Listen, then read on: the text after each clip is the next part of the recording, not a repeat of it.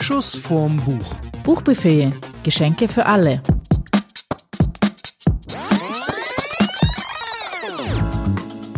Ho, ho, ho! Hallo zusammen zu einer neuen Folge von Schuss vom Buch. Und als allererstes in dieser Adventszeit werden wir mit unserem selbstgemachten weißen Glühwein anstoßen.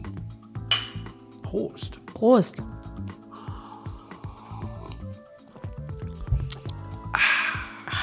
Ja, Felix Lobrecht wäre stolz auf uns. ja, wegen. Bisschen schade, dass wir jetzt hier nicht Driving Home for Christmas im Hintergrund laufen lassen können. Ich habe es heute, glaube ich, schon 18 Mal gehört. Ja, wir haben beschlossen, dass wir seit Tagen uns Weihnachtsmusik reinballern, um so richtig in Weihnachtsstimmung zu kommen. Für diese Folge Ja, und für die nur nächste für Folge. diese Folge. Nee, wir machen ja Mhm. noch eine. Also dies ist, Ja. dies ist die Geschenkefolge und in zwei Wochen kommt die Weihnachtsfolge, dann mit Gast. Da sind wir nämlich selber zu Gast bei Alexander Bücken in der äh, Bücherei Bücken und Bücken in Overath und werden mit dem Buchhandlung. Buchhandlung die heißesten Weihnachtsbücher oder Neujahresbücher, Neujahresvorsätze, was auch immer. immer besprechen. Aber in dieser Folge, und für die haben wir uns jetzt stundenlang Weihnachtslieder angehört, haben jetzt alle Teelichter, die wir noch gefunden haben, hier auf dem Tisch ausgebreitet und Das ist schon ein bisschen inflationär, ehrlich gesagt. Ja, Zweiter wir haben- Advent. Wir haben uns ja auch äh, in der Energiekrise, in der Energiekrise dazu entschieden, eigentlich nur noch mit Teelichtern zu heizen. Und äh, sitzen jetzt auch das erste Mal äh, in unserem Wohnzimmer und nicht im Studio, weil wir aus Energiespargründen gesagt haben, das Studio heizen wir momentan nicht mehr. Und bei 12 Grad wäre es selbst mit Glühwein zu kalt gewesen. Ja, du tust jetzt so, als wären wir die größten Klimafreunde, was wir natürlich sind, aber Natürlich. wir mussten, wir mussten dein Büro aufgeben. Irgendwie hat es die Heizung nicht gepackt. Ja, also in dieser Folge erwartet euch ein Sack voll Geschenke mal wieder, weil wir wollen euch ja Tipps geben, was ihr jetzt noch kaufen könnt, um euren Liebsten, euren Lieben ein tolles Weihnachtsgeschenk zu machen. Wir haben ja auch eine Assistenz. Neben dir sitzt gerade unser zu Unser Gast, Gasthund, ja. Unser Gasthund, ja. Ja, der findet Ada von Christian Berkel anscheinend am spannendsten. Das habe ich nämlich mitgebracht. Und die seltsamsten Orte der Welt von Alistair Bonnet. Und mein absoluter, absoluter Favorite, und da muss ich direkt eine kleine Geschichte zu erzählen. Äh, das ist eine Buchempfehlung von einem Bekannten von mir, der das nie hören wird, dass wir das benutzt haben, weil ich, ich fand seine Antworten äh, auf Fragen sehr nett. Er hat mir empfohlen, John Niven, Gott bewahre, weil er das gerade liest. Es geht um äh, den Chef der Firma Cabro, das ist eine Motorradfrickelfirma in Köln, die äh, auch Rennmotorräder und so einen Kram machen. Motorrad-Frickel-Firma. Ja, also es ist eigentlich eine, es ist eine richtige Motorradwerkstatt, die auch, äh, also es ist noch so eine Oldschool-Motorradwerkstatt. Nee, ne, man muss dazu sagen, es ist eine Motorradwerkstatt, die es schafft, dein Motorrad durch den TÜV zu bringen. Ja, meine das alte, ist, äh, das ist eine Herausforderung. alte, vollkommen umgebaute VT 600. Und äh, ich kenne die Jungs, das sind zwei, der, der Kalla und der Peter. Ich kenne die seit über 30 Jahren, weil die schon immer an meinen Motorrädern, mir meine Motorräder repariert haben. Das, was ich kaputt gemacht habe, haben die repariert. Und ich habe mich mit dem über äh, Podcast unterhalten. Und äh, das war eine sehr lustige Unterhaltung, weil ich gesagt habe, äh, hier, du, was liest du denn so? Liest du gerne? Und er so, ja, ich lese gerne. Ja, ähm, wäre doch ein Podcast genau das Richtige. Wir haben hier einen Schuss vom Buch, hör doch mal rein. Äh, da, wieso soll ich denn einen Podcast hören? Ja, dann können wir dir Bücher empfehlen. Ja, aber ich habe doch Bücher. Hey, So, und dann äh, wusste ich, ich hätte niemals gedacht, dass der Typ so viel liest. aber hast du eigentlich hier meinen Inhalt von dem Adventskalender irgendwie gegessen? Kann es sein? Oh, habe ich ja, kann sein. Ah, Wolltest du jetzt eine Schoki? ja, habe ich gedacht. Sonst mach doch noch ein Türchen auf. Das darf man nicht. Okay, erzähl deine Geschichte weiter, sorry. Ja. Ich Nee, dachte, während du laberst, Ja, dann, snack ich mal dann ein habe ich gesagt, bisschen. dann, dann sag mir noch mal drei deiner Lieblingsbücher. Aber ich dachte irgendwie, ich habe dem das nicht geglaubt. So irgendwie. Der war für mich immer der Motorradfrickler und nicht ein Typ, der liest. Und ja, äh, er du hast ja ganz schöne Vorurteile Total, als also- Literatur. Ja, äh, nee, muss ich, gestehe ich, äh, gestehe ich, hatte ich wirklich. Und Ja. äh, dann meinte ich ja dann so, das war eigentlich so, so eine Fangfrage. So, ja, welche, dann sag mir noch mal drei Bücher, die du, die du in letzter Zeit gelesen hast. Dann meinte er, ich lese gerade drei Bücher parallel. Und dann hat er Uh. gelesen, äh, haben wir schon vorgestellt, das Café am, Rennen, am Rande äh, Der Welt? Der Welt. Ähm, dann äh, ha, ha, äh, nicht Harakiri. Ah, Harari. Harari, den haben wir noch nicht vorgestellt, aber der liegt schon ewig auf Halde, dass wir ihn vorstellen. Und dann John Niven, Gott bewahre. Und da dachte ich mir, ich bringe heute mal John Niven, Gott bewahre mit. Und ich fand es ein richtig tolles Buch. So, das waren jetzt meine. Jetzt du und ich lasse den Hund so lange raus. Ich habe mitgebracht einen echten Weihnachtskrimi von Andrea Nagele, Bittersüße Weihnachtszeit. Und dann farblich abgestimmt, ich habe die Cover weggemacht, aber äh, Oh, es ist yeah. total lustig, sind eben beide von Trömer und ich glaube so äh, im Doppelpack natürlich designt, weil sie sind beide von Matt Haig. Einmal der fürsorgliche Mr. Cave und ähm, The Comfort Book. The Comfort Book. The Comfort The Book. Comfort Book. Ich glaube, das konnten sie nicht wirklich übersetzen. Ich werde dann nachher auch mal ein paar, Das komfortable Buch. Man kann sich gut draufsetzen vielleicht. ja, statt Kissen. Okay, wie sollen wir loslegen? Wer, wer, Statt wer, wer Accessoires. legt los? Und, äh, Ja, wir haben natürlich wieder nichts vorbereitet, keine Dramaturgie.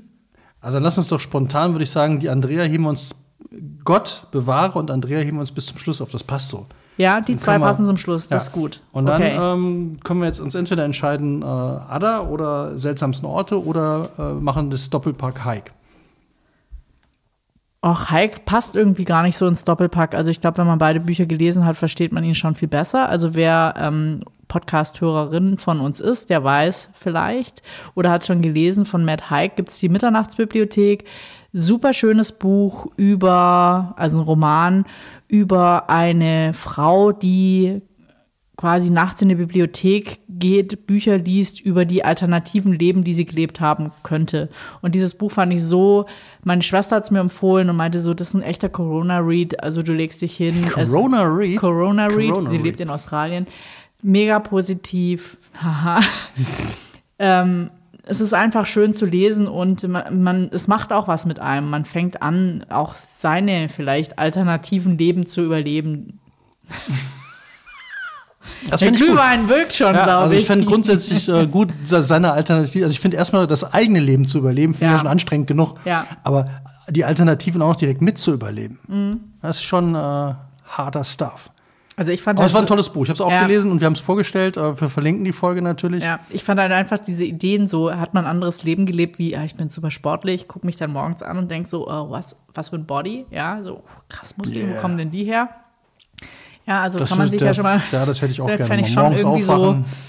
Wow, oh Gott, straight, yeah, geil. Ja. Ja. Auf jeden Fall, das ist eigentlich, das muss man draufnehmen. Wer die Folge nicht gehört hat, ähm, ich würde sagen, wir machen das Komplettpaket Mad Hike. Ich würde die Mitternachtsbibliothek für jeden empfehlen, weil es einfach irgendwie die Idee, alternative Leben zu überleben, so großartig ist. Also so was hätte aus einem werden können, wenn eine Beziehung anders gelaufen wäre, wenn ein Job anders gelaufen wäre, wenn insgesamt alles Mögliche anders gelaufen wäre. Und ähm, das Okay, jetzt schon aber, sehr jetzt aber positiv. dann, ähm, ist, ist denn das jetzt auch ähnlich? Also kann man es vergleichen?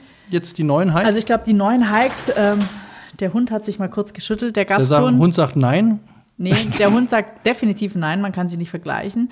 Ich hatte ja irgendwie gehofft, dass ähm, das erste Buch, das ich mitgebracht habe, der fürsorgliche Mr. Cave, dass das Buch eigentlich ganz ähnlich ist wie die Mitternachtsbibliothek. Dass es auch wieder so ein äh, schöner Roman ist, der, in einen, der einen so in eine gute Stimmung bringt und äh, wo man irgendwie Spaß hat, das zu lesen. Und äh, ich habe die ersten paar Eröffnung. Seiten, ja, ich habe die ersten paar Seiten gelesen. Mach den Hund mal wieder rein, der hat hier irgendeinen Vogel oder halt auch nicht. Ähm, nach den ersten paar Seiten habe ich mich gefragt, ob man das überhaupt als Weihnachtsbuch empfehlen kann Oh, okay. weil dann musste ich mich aber selber so ein bisschen wieder einholen und dachte so, ja, äh, ist Weihnachten dazu da, dass man nur Happy Literature verschenkt, also nur so Rom-Com-Kram, wo man irgendwie über Weihnachten vielleicht so ein bisschen den Familienstreit vergisst, keine Ahnung. Also ich glaube, Weihnachten ist ist doch irgendwie ein Stück weit auch da, wenn du Bücher verschenkst, dann ähm, kann und soll das vielleicht ein persönliches Ges- Geschenk sein oder auch ein Denkanstoß und ähm, was ich daran ganz spannend fand oder worum es halt insgesamt geht, ist, ähm, ich will jetzt nicht zu viel verraten, aber ich habe den Einband weggemacht und das Lustige an diesen Büchern ist, der fabelhafte Mr. Cave, fürsorgliche Mr. Cave ist, ähm, was ist das Grün. für eine Farbe? Mint. Mint. Und ähm, das andere Buch von ihm, The Comfort Book, ist gelb. Ähm, jetzt habe ich leider den Einband nicht, sonst hätte ich den jetzt mehr oder weniger mal wiedergegeben, um nicht zu viel zu verraten. Es geht um einen Restaurator oder er hat ein Antiquitätengeschäft, das er zusammen mit seiner Schwiegermutter führt, weil seine Frau, das kommt ganz ziemlich am Anfang, das kann man glaube ich schon verraten, ohne groß zu spoilern, seine Frau, die es mit ihm geführt hat, die ist gestorben. Also der äh, Mr. Cave hat halt ähm, einige Schick Schicksalsschläge schon miterlebt und ähm, aufgrund dieser Schicksalsschläge reagiert er sehr fürsorglich, wenn nicht schon überfürsorglich. Und das große Überthema ist so ein Stück weit, ähm, was machen Schicksalsschläge und Traumata aus dir mit deinem Leben? Wie gehst du damit um? Und vor allem in, in Bezug auf, wie gehst du damit um und gibst es weiter an die Menschen, die du lieb hast. Bei ihm ist jetzt diese besondere Situation, er ist Vater von zwei Kindern, Junge und ein Mädchen. Und ähm, auf den ersten sieben Seiten, das kann man sagen, und hinten weiß ich nicht, ob das schon, aber passiert ganz am Anfang, hängt der Junge an einer Laterne und ähm, er sieht es von außen, rennt hin, versucht ihn noch irgendwie zu retten und der stirbt. Und man weiß eben nicht so genau, war das jetzt ein Selbstmord, war das ein Unfall, wie muss man das interpretieren? Und dann so ein Stück weit die prekäre Situation ist, er ist alleinerziehender Vater und hat jetzt noch eine Tochter und das waren auch noch ähm, Zwillingspärchen. Jetzt ist der Bruder gestorben, die reden nie wirklich darüber. Und ähm, diese ganze, sage ich mal, psychische Situation nimmt natürlich Besitz, ergreift Besitz von ihm. Und das ist so ich würde noch nicht mal sagen absurd, das ist halt so wahnsinnig. Er möchte dann seine Tochter natürlich maximal behüten, weil jetzt ist schon die Frau von ihm gegangen, sein Sohn ist gestorben. Was kann er tun, um das Mädchen, die er eigentlich immer bevorzugt hat, maximal zu beschützen? Und das nimmt halt Ausmaße an, die sind, also man liest so ein bisschen mit offenem Mund. Das klingt jetzt aber nicht so nach einem Nee, das ist nicht positiv, nee, das ist schön. Wie, wie gesagt, also ja. wenn man das verschenkt, das ist jetzt nicht so äh, die positive äh, Literatur zum Verschenken, sondern vielmehr die Frage, die man sich vielleicht auch selber stellen kann, wenn man Kinder hat. Ähm, die sind ja nicht dein Eigentum. Inwieweit kannst du denen vertrauen? Inwieweit lässt du sie frei oder bereitest dich selber auf die Situation vor, dass sie ihr eigenes Leben leben? Du kannst ja nicht bestimmen. So eine lustige Situation finde ich. Ich hatte immer eine Freundin in der Schule und die hatte auch so einen super strengen, kontrollierenden Vater und der war auch Jäger. Und wir haben manchmal bei der im äh, Jägerzimmer irgendwie unten gepichelt. Da gab es dann immer so einen Flaschenöffner mit so einem, äh, der, der Fuß oder wie, wie, der, der Griff war halt so ein Beinchen von einem Reh, wo ich schon dachte, so was ist das denn? Und die hat immer den Witz gemacht, äh, sie kann jetzt irgendwie, sie kann keinen Freund haben oder sie kann auch keinen Typen mit nach Hause bringen. Da kommt ihr Vater mit dem Drilling, also mit dem Gewehr, ja. Und das war so, ich dachte, what? Echt jetzt? Also so. Jäger, und das ein war ganz so, spezielles Volk. Äh, ja, aber ungefähr so ist es hier auch. Also sie kann halt nicht einen Jungen mit nach Hause bringen. Sie kann sich eigentlich mit niemand verabreden. Also der Vater, der, der wendet nachher Dinge an, man, man kommt sich auch so ein bisschen vor wie in so einem Psychofilm. Also ich kann es mir auch extrem gut verfilmt vorstellen, wo der Vater immer weiter kontrollierend auf diese Tochter einwirkt. Wem, aber wem würdest, wem würdest du es schenken? Dass die, unsere Hörerinnen mal so ein Gefühl dafür kriegen, wem, wem kann man das schenken? Es ist also, eine Geschenkesendung. Wir wollen ja Leuten Geschenketipps geben. Also was ich extrem äh, gut dran fand, er schreibt natürlich toll und es ist so ein bisschen, die Geschichte ist halt so ein bisschen schwer greifbar und man fragt sich, gibt es wirklich jemand, der sowas macht? Und es ist halt so, vielleicht in vielen Dingen einfach so überspitzt, sowas wie kennt jeder, vielleicht hat man schon mal aufs Handy von seinem Kind, Partner, Partnerin geschaut, also ich würde es niemand schenken, der jetzt irgendwie so Happy Family Literatur erwartet, also der so einen blinkenden Weihnachtspulli, also so ein bisschen Chris Waltz mäßig gute Stimmung, Romcom, nee, gar nicht. Also das ist schon hat einen, einen kritischen ähm, Background. Ähm, ich finde, man kann es definitiv Eltern schenken, Eltern schenken, die so Kinder haben, die zwischen Pubertät und Auszug sind weil man sich ja da, glaube ich, auch oft. Als Drogen, hier liest mal, was passieren kann. Nee, gar nicht. Ich glaube, dieses es, es ist ja schon ein Thema so. Ähm, ich, ich war vor Jahren mal beeindruckt, als Nena irgendwie gesagt hat, so, ja, also Kinder sind kein Eigentum, die sind quasi bei dir zu Gast und irgendwann musst du sie gehen lassen. Und ich fand es so beeindruckend, aber auch so krass, wie der das gesagt hat, weil ich ganz oft eben den Eindruck habe, a, so leicht ist es nicht und b, bei den meisten äh, funktioniert es so auch nicht. Und, ähm Fand ich ganz spannend. Mein, mein, eigentlich mein bester Freund, der ist die Tochter gerade nach Graz gezogen zum Studieren.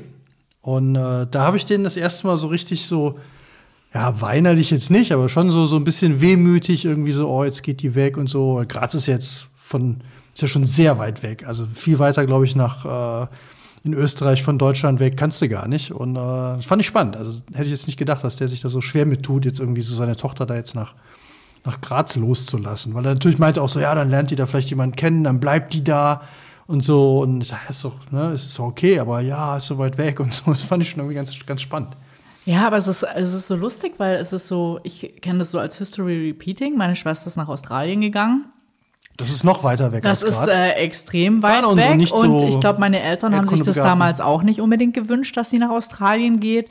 Und jetzt hat sie halt überlegt, ob die Kinder später nicht mal zum Studium nach Deutschland kommen können. Und dann meinte sie, nee, dann, dann wenn die hier jemanden kennenlernen, dann bleiben die vielleicht hier. habe ich nur gemeint so. Geile Aussage. Ja, aber jemand, der da unten. Ja, und dann habe ich auch gesagt, sein. aber die Eltern haben sich auch nicht gewünscht, dass du nach Australien gehst. Also ich glaube, das ist so eine ganz schwierige Situation, die ich wir wahrscheinlich nicht nachvollziehen können, weil wir keine Kinder haben. Ähm, ja, ich weiß nicht. Also das Buch ist natürlich insofern extrem, weil der Typ einfach äh, Methoden anwendet. Der stellt Regeln auf, die sind unter aller, ähm, also die, die sind einfach äh, jenseits von Gut und Böse. Der fängt an, seine Tochter abzuhören. Arg viel mehr möchte ich jetzt irgendwie gar nicht sagen. dazu sagen. Jetzt nicht viel verraten. Nee, äh, das ist äh, schwierig, aber man muss es ein Stück weit auch so sehen. Es ist so, man, es liest sich so ganz interessant, weil es aus der Vaterperspektive geschrieben ist und das so eine Art Geständnis an die Tochter, welche Fehler er gemacht hat, um die Dinge in der Situation zu erklären. Und das macht's, finde ich, eigentlich wieder schön, weil es zwar in der Jetztzeit erzählt wird, aber es ist wie ein Tagebucheintrag, wo man schon selber reflektieren konnte oder werten konnte oder dazu schreiben kann, ich weiß in der Situation, das war falsch und das hätte ich nicht machen sollen und da hätte ich dir vielleicht vertrauen sollen oder jetzt weiß ich auch, das und das ist passiert oder dem habe ich Unrecht getan und so weiter. Und, und das macht es aber wieder total spannend, das zu lesen, auch wenn die Geschichte vielleicht relativ weit weg ist von einem. Aber irgendwie kriegt sie einen immer wieder, weil es natürlich dieses wie weit würden Leute gehen? Also ich, du bist begeistert, aber wir müssen ja. jetzt mal, wir haben ja noch fünf Bücher, also wir müssen bisschen. Ja, aber ich meine, wir machen heute die Weihnachtsmarkt. Ach so, du meinst du mehr Glühwein? Ja, mehr Glühwein für alle. Und ähm, jetzt, wo wir. für alle. Also dann nochmal hier Prost Glühwein. Wupp. Das ist erst mein zweiter Glühwein, diese Glühweinsaison. Ich habe schon, ich habe die letzten Jahre, glaube ich, kaum Glühwein getrunken. Also ich hatte ja früher, als ich noch in Karlsruhe gewohnt habe, ja, wo ich noch in Karlsruhe gewohnt habe, hatte ich quasi einen eigenen Tisch zum Vorglühwein und dann zum Hauptglühwein und dann zum Nachglühwein? Nee, überhaupt, da sind wir direkt äh, schon nach der Uni und später auch nach der Arbeit haben wir uns immer an diesem einen getroffen und es waren eigentlich sehr lustige Zeiten, muss ich sagen. Musste auch loslassen können, wie, wie Heik sagt. Ja, also man wächst da halt auch raus, gell? Ja. Es war halt dann auch auf Dauer nicht mehr mein Tisch, sondern da kommt halt eine Generation nach, die dann selber sagt, du, das ist Find, mein Tisch. Finde ich ja lustig, dass man, äh, wenn man an der Uni ist, irgendwie so, dass äh, die Studis werden ja nicht älter. Man selber wird halt älter, aber die bleiben ja immer gleich alt. Das finde ich immer total spannend, wenn man jetzt so nach zwölf Jahren wieder, also regelmäßig in der Uni ist, dass man immer denkt, so, ja, die sind jetzt irgendwie so, ja, so war man ja auch mal, da an der Stelle hat man ja auch mal gesessen. Aber wenn man dann so mit Studis irgendwo in der Kneipe hockt oder so, dann denke ich mir, ja, das ist vorbei. Es ist so. Ja, aber viel krasser finde ich einfach nur so, wie schnell jetzt auch dieses Jahr wieder vorbeigegangen ist. Also ja. wenn du wissen willst, wie schnell Zeit vergeht, dann musst du einfach die Kinder deiner Freunde einfach Kinder anschauen. Dann weißt du aber auch so, äh, du hast denjenigen oder diejenigen ja nicht gesehen und schwupps. Äh, ich finde, was ich viel krasser finde, ist, ja? was ich viel krasser finde, ist dieser Gedanke, dass ich habe jetzt so ein paar Leute seit zehn Jahren nicht gesehen, also seit ich aus Köln weg bin. Und wenn man die dann wieder trifft und die Kinder sind halt auch zehn Jahre älter, die sind dann 15 statt fünf. So, und da merke merk ich dann auch immer so, wow, krass, wie weit, also wenn dann einer erzählt, so mit dem du vor zwölf Jahren das letzte Mal irgendwie dich getroffen hast und der erzählt dann so, ja, mein Sohn geht jetzt irgendwie an die Uni und denkst dir, welcher Sohn? ich habe den zwölf Jahre nicht gesehen. Ne? Und dann vielleicht auch da nicht so wirklich mitgekriegt, sondern ja, jetzt geht er halt schon oder macht eine Lehre oder keine Ahnung. Und denkst du, welcher Sohn? Verdammt, ich habe irgendwas total verpasst. Also merkt man schon, Zeit, ey, Fump. Also dann würde ich sagen, dieses Buch, ich empfehle das. Es ist, man braucht schon Nerven dafür. Und ähm, wie gesagt, es ist so ein bisschen, es ist so ein bisschen, man fühlt sich fast dabei ertappt, ein Tagebuch zu lesen von jemand mit relativ krassen Gedanken, die man aber verstehen kann, dadurch, dass er sie erklärt, dadurch, dass er halt auch ein Trauma mitgemacht hat. Der hat auch viele Menschen verloren und möchte es jetzt gut machen und das ist halt, Ja. Es ist halt wirklich schwierig. Und ähm, ich finde es aber immer mal ganz schön, wenn man so, das ist jetzt ja ein fiktiver, ein fiktiver Roman, das ist ja keine passierte Geschichte, aber äh, eben mal sowas zu lesen, was so ein bisschen rausgeht von dem Ganzen, aber wirklich sehr viele, glaube ich, Lebensweisheiten, Wahrheiten beinhaltet und wo man sich selber auch fragen kann. Also quasi so das, das Insulin für die Weihnachtsmenschen, die die ganze Zeit mit zu viel Kevin allein zu Hause, Chris Und Wallace. zu viel Zucker Und zu viel rumgelaufen Zucker sind. rum, ja, Ja, okay. also es ist so der Anti-Lebkuchen eigentlich hier. Das, das finde ich aber eine, das finde ich eine geile Kategorie. Sollte man übernehmen. Der Ja. Anti-Lebkuchen als Buch. Ja. Okay, also der, wie heißt er, der Der fürsorgliche Mr. Cave. ist das Anti-Lebkuchen-Buch zu Weihnachten. Ja.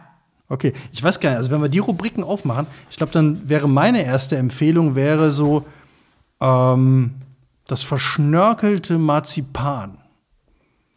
Also so ein, so, ein, so ein Marzipan irgendwie, so ein Dom aus Marzipan oder so. Christian Berkel, Ada, ich erzähle auch gar nicht viel zu, weil ähm, wir haben das Vorgängerbuch, nämlich äh, der Apfelbaum, haben wir besprochen. Ich kann nicht antworten, ich muss gerade einen Lebkuchen essen. Ah, okay. Äh, haben wir besprochen, verlinken wir auch, weil fand ich eines der schönsten Bücher, die ich überhaupt mal gelesen habe, weil der Christian Berkel äh, unglaublich gut schreiben kann. Deswegen habe ich mir auch die ja, Fortsetzung, weiß ich gar nicht, eigentlich schon. Also äh, der erste Band war ja so die Geschichte seiner Eltern und seiner Großeltern und super spannende Geschichte. Und jetzt geht's eigentlich weiter. Ähm, allerdings ist es fiktiver als der, als der erste Band. Also hier hat es, glaube ich, viel, Sagt viel er mehr. das auch, oder? Ja, ja, das sagt er auch. Also hier geht es mehr darum, äh, so die Geschichte der jungen Bundesrepublik ein bisschen mitzukriegen. Ähm, und dann weiter. Und er hat sich halt viel überlegt, wie es hätte sein können. Also wie es, wie seine Eltern wohl gelebt haben. Also ich kann einfach mal hier mal äh, kurz Klappentext, mache ich ja sonst nicht so gerne, aber hier finde ich es wieder schön. In der noch jungen Bundesrepublik ist die dunkle Vergangenheit für Ada ein Buch, aus dem die Erwachsenen das entscheidende Kapitel herausgerissen haben. Mitten im Wirtschaftswunder sucht sie nach den Teilen, die sich zu einer Identität zusammensetzen lassen und stößt auf eine Leere aus Schweigen und Vergessen. Ada will kein Wunder, sie wünscht sich eine Familie. Sie will endlich ihren Vater. So, und die Geschichte erzählt er und er erzählt sie einfach wieder toll. Also ich, das ist so ein, Ist es so ein Daddy-Issue-Buch oder nicht? Nee, ist es nicht. Nee, nee. Es ist, äh, es ist einfach eine schöne Geschichte. Also ich glaube, das trifft es am besten. Es ist einfach eine richtig schöne Geschichte. Und wenn man den ersten Band oder das erste Buch von ihm gelesen hat, dann ist es eine tolle Fortsetzung.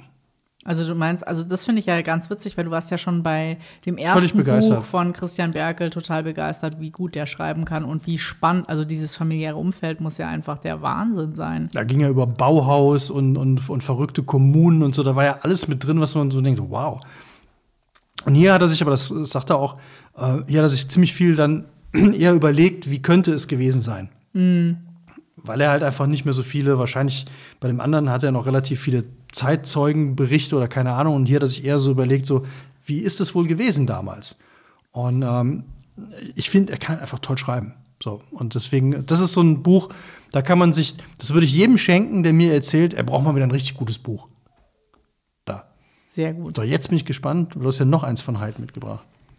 Ja, also der Autor ist sehr, ich würde ich will nicht sagen vielseitig. Ich finde, die Bücher ähm, ergänzen sich ganz wunderbar und man versteht ihn auch viel besser. Mein zweites Buch von ihm ist The Comfort Book. Naja, sagen wir fast mein drittes. Also ich glaube, wenn ich jetzt blind empfehlen müsste zum Verschenken, würde ich immer die Mitternachtsbibliothek verschenken als Nummer eins. Danach würde ich, glaube ich, eher The Comfort Book empfehlen, weil ich glaube, The Comfort Book ist lustigerweise wieder eins, was man sehr vielen Menschen schenken kann. Und zwar äh, würde ich da gerne was vorlesen aus dem Buch, weil es ja ganz gut beschreibt, um was es geht. Ich trinke derweil noch einen Schluck von meinem weißen, sehr leckeren Glühwein, der aber links gar nicht mehr so glüht. Ich glaube, Nee, ich muss der gleich glüht noch mal eine neue, ja. neue äh, Füllung holen. So wie es halt ist auf dem Weihnachtsmarkt. Es lallt noch keiner.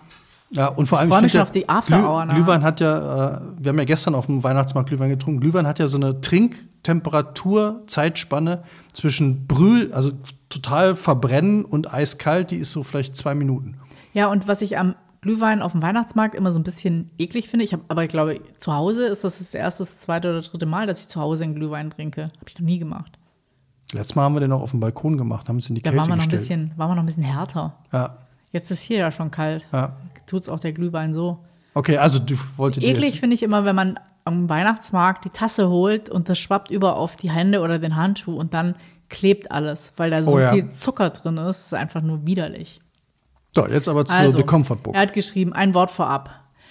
Manchmal schreibe ich etwas auf, um mich selbst zu trösten. Erkenntnisse aus schwierigen Zeiten, Gedanken, Betrachtungen, Listen, Beispielhaftes.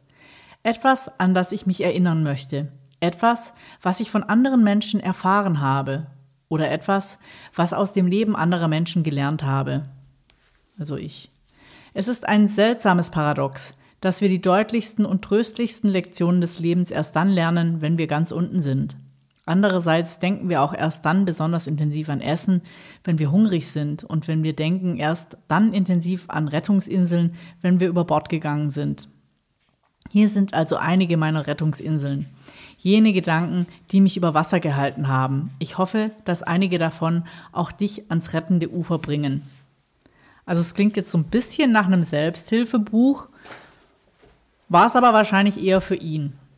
Ich finde an diesem Buch sehr schön, dass man einfach, äh, der sagt auch so, man kann es von vorne lesen, man kann es von hinten lesen, man kann es immer wieder lesen, man kann es benutzen, wie man das möchte. Also ihm hat es halt geholfen und in dem Buch erzählt er ganz viele persönliche Dinge. Also er hat, glaube ich, auch einen mit 25 oder so ein, äh, eine äh, starke Depression gehabt und auch einen Selbstmordversuch Also wirklich jetzt, gemacht. er selber? Ja, er selber. Also Okay. ich glaube, das ist aus seinem Leben und das ist für ihn, glaube ich, so eine Art Rettungsanker. Und der Typ ist jetzt 45 und lustig finde ich, oder nicht lustig, sondern interessant finde ich eher, dass er das Buch jetzt nach seinen anderen Geschichten geschrieben hat. Und ich glaube, das ist jetzt nicht speziell, wenn du mich fragen würdest, für wen ist es gedacht, würde ich sagen, das ist natürlich keine Hilfestellung für Menschen mit Depressionen. Die brauchen wahrscheinlich andere Ansprache, aber Menschen, die vielleicht mal depressive Episoden haben, die mal schlecht drauf sind, die mal eine Depression hatten, die vielleicht einfach nur nach Corona mal so einen Corona-Blues haben oder die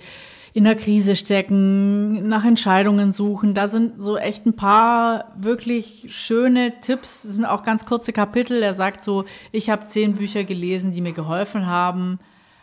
Die gibt er an, eine Playlist, die einem hilft, wenn man schlecht drauf ist. Und aber sonst so Würdest du jetzt sagen, es ist ein positives Buch oder das klingt ja jetzt so mit einer Depression und so? Ich würde sagen, es ist im Unterschied zu dem anderen Buch ein durchweg positives Buch. Und ähm, ich möchte mal eins vorlesen. Ein Kapitel wäre jetzt schon äh, zu viel verlangt. Das kürzeste Kapitel, das ich gefunden habe. Toast. Andauernd nach dem Sinn des Lebens zu suchen, ist wie nach dem Sinn von Toastbrot zu suchen. Manchmal ist es besser, den Toast einfach zu essen. Oder hier hat er eins, äh, das Kapitel. Es bringt nichts ein Leben lang, um die Liebe eines Menschen zu kämpfen, die du nicht gespürt hast, als es nötig war. Manchmal muss man eine alte Geschichte einfach auf sich beruhen lassen und eine neue und eine eigene beginnen. Geh mit dir selbst liebevoll um. Die Vergangenheit kannst du nicht ändern. Auch andere Menschen kannst du nicht ändern. Dich selbst allerdings kannst du ändern. Schließlich erzählst du diese Geschichte, also fang an, ein neues Kapitel zu schreiben. Ist das jetzt, sind das immer so? Ich sehe das ja gerade hier. Das sind jetzt zwei Kapitel, wo eigentlich nur drei Sätze jeweils sind. Ist das durchgehend so oder? Das Buch hat vier Teile. Ich bin noch nicht so ganz dahinter gestiegen, was jetzt welcher Teil ist. Er sagt auch selber, manchmal sind es einfach äh, wie ein kleines Gedicht von auch bekannten Autoren, Lyrikern, Filmzitate, Geschichte, Geschichten von ihm aus seinem Leben, was er erlebt hat, aber die sind eigentlich nie länger wie eineinhalb, zwei Seiten. Also das sind alles super kurze Kapitel, die auch so Überschriften haben, wie zum Beispiel, also Toast war jetzt eins, der Raum, Was passiert eigentlich? Regen, Wahrheit und Mut, Karl-Heinrich Ulrichs. was passiert eigentlich, wenn man einen Toast auf eine Katze bindet? Weil man sagt ja immer, der Toast fällt immer mit der Butterseite nach unten und die Katze fällt immer auf die Füße. Das steht ein Paradox. Katzentoast-Paradox. Ja. Ich habe keine Lösung, ich weiß es nicht. Müsste man mal versuchen. Wir haben ja Freunde im Bekanntenkreis, die Katzen haben. Hier habe ich ja noch was. Ähm, das ist jetzt für, für einen Nikolaustag. Ein Beutel voller Augenblicke. Glückliche Augenblicke sind kostbar. An ihnen müssen wir uns festhalten. Bewahre sie, schreib sie auf. Steck sie in einen Beutel, trage diesen sinnbildlichen Beutel immer bei dir, für Zeiten, in denen es unmöglich erscheint, dass es so etwas wie glückliche Augenblicke überhaupt gibt. Manchmal hilft es sich einfach, an ein Glücksgefühl zu erinnern, damit Glück wieder möglich scheint.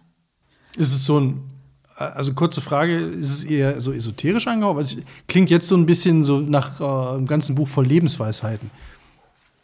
Ja, also er hat ja irgendwie selber gesagt, dass er da immer in so traurigen Momenten, sag ich mal, Lösungen, Sätze, Ideen gefunden hat, die er aufgeschrieben hat. Also ich fand es ganz witzig, man kann es ja auch so ein bisschen äh, stimmungsorakelmäßig benutzen, dass man irgendwie okay, aufschlägt ich, ich und dann. Ich mach, ja. ich mach das jetzt mal. Ich Stimmungsorakel. einfach mal. Sag, du sagst, warte, du sagst nee, Stopp. Nee, Stopp.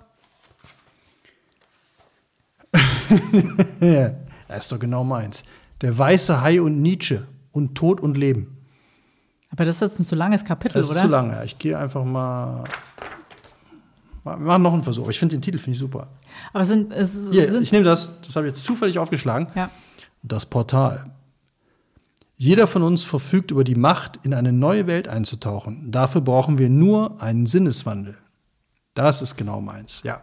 Ich bin ein großer Verfechter von Sinneswandel. Einfach mal Perspektiven wechseln anders drauf gucken und dann sich mal vorstellen, wie könnte es ganz anders sein.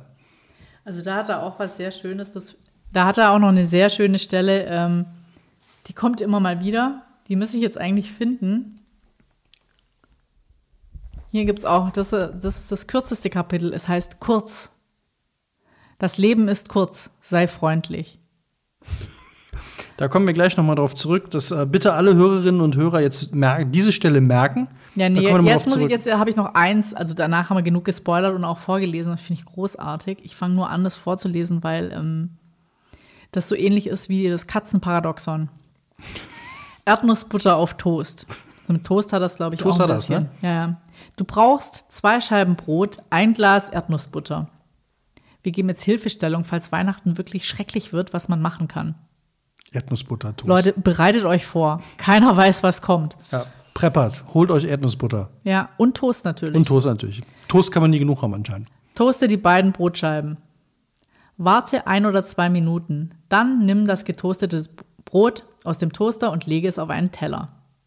Verstreiche die Erdnussbutter großzügig mit einem Messer auf einer Seite des Toasts. Streiche dabei mit dem Messer immer in dieselbe Richtung. Ich kann dir nicht sagen, warum. Es fühlt sich einfach besser an. Man kann es, wenn man es so macht. Lass dir Zeit. Versetz dich in die Stimmung der Dankbarkeit, während du die Erdnussbutter mit langsamen, fließenden Bewegungen verstreichst, wie beim Tai Chi. Diesen Moment sollte die Lauterkeit eines religiösen Rituals innewohnen. Stell den Teller mit dem Toast an deinen Lieblingsplatz. Setz dich hin, sammle dich, sei voll und ganz der Tatsache bewusst, wie wundersam es ist, ein, fühl ein fühlendes Wesen zu sein und dir dessen bewusst zu sein, dass du nicht nur als Mensch am Leben bist, sondern als ein Mensch, der gleich Erdnussbutter, Toast, Erdnussbutter auf Toast essen wird. Schließe die Augen. Wenn du zum ersten Mal abbeißt, lass deine Sorgen vorüberschweben, während du diesen vom Geschmack und Genuss erfüllten Moment würdigst. Für den Fall, dass du Erdnussbutter nicht ausstehen kannst, dieses Ritual der Dankbarkeit und Achtsamkeit funktioniert erwiesenermaßen auch mit Marmelade. Ja. Yeah. Du hast mich, ich bin dabei. Also ich finde, das ist so, wenn du auf der Suche nach einem Buch bist für jemanden, der schon alles hat und der so ein bisschen Richtung Achtsamkeit geht oder vielleicht auch mal schlecht drauf ist oder eine Aufmunterung braucht, weil jedem geht's mal scheiße, egal ob man Gra irgendwie gerade jetzt in diesen Zeiten äh, Pandemie, kann man das mehr als kaputte Beziehung, ja, kann man das mehr als Depression, gebrauchen. Krankheit, es gibt immer Gründe und das finde ich ein wirklich, ähm, ich habe mich heute hingesetzt und habe einfach mal drei Teile in kürzester Zeit gelesen. Und ich glaube, das ist so ein, so ein Buch, das kann man auf den Nachttisch legen und da kann man immer, Immer ein, mal wieder zwei, drin und, und, schmökern. und es Ja, ist ja, aber ja. so, ich finde, es ist so positiv, es bringt dich ja auch, also da ist viel Wahrheit drin und er geht da durch die ganze Geschichte, das finde ich ganz spannend, wo er auch Dinge herleitet, so auch dieses verbieg dich nicht, sei bei dir selber. Und natürlich ist es schwierig, aber der Wert, den du hast, den hast du seit deiner Geburt, den kann dir eigentlich keiner wegnehmen. Das ist ja immer so. Ich finde ja, find bei solchen Büchern immer toll, dass man es einem selber ja hilft, dass es ein anderer aufgeschrieben hat.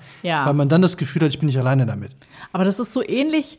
Also ich würde jetzt mal den ähm, Algorithmus, wem äh, am Kaffee, der Rande, am Kaffee am Rande der Welt gefallen hat, wird auch The Comfort Book gefallen. Weil das so, das andere ist natürlich noch eine leichtere Anleitung für ein besseres Leben und er hier macht mehr so kleine, kurze Kapitel. Aber dieses, ich finde ja schon einfach schön, wenn es ja, dieser Effekt, wie klebt dir ein Smiley an, an einen Spiegel und dann äh, ziehst du die Mundwinkel hoch und du fühlst dich automatisch besser. Also das ist Das zwar wissen so, Freunde, es ist wissenschaftlich erwiesen. Wer lächelt, ist besser drauf. Das ist irgendwie so, auf der einen Seite ist es, ich will nicht sagen banal, aber auf der anderen Seite, wenn es doch seinen Effekt tut, wenn es mir danach besser geht, warum denn nicht? Und Ja.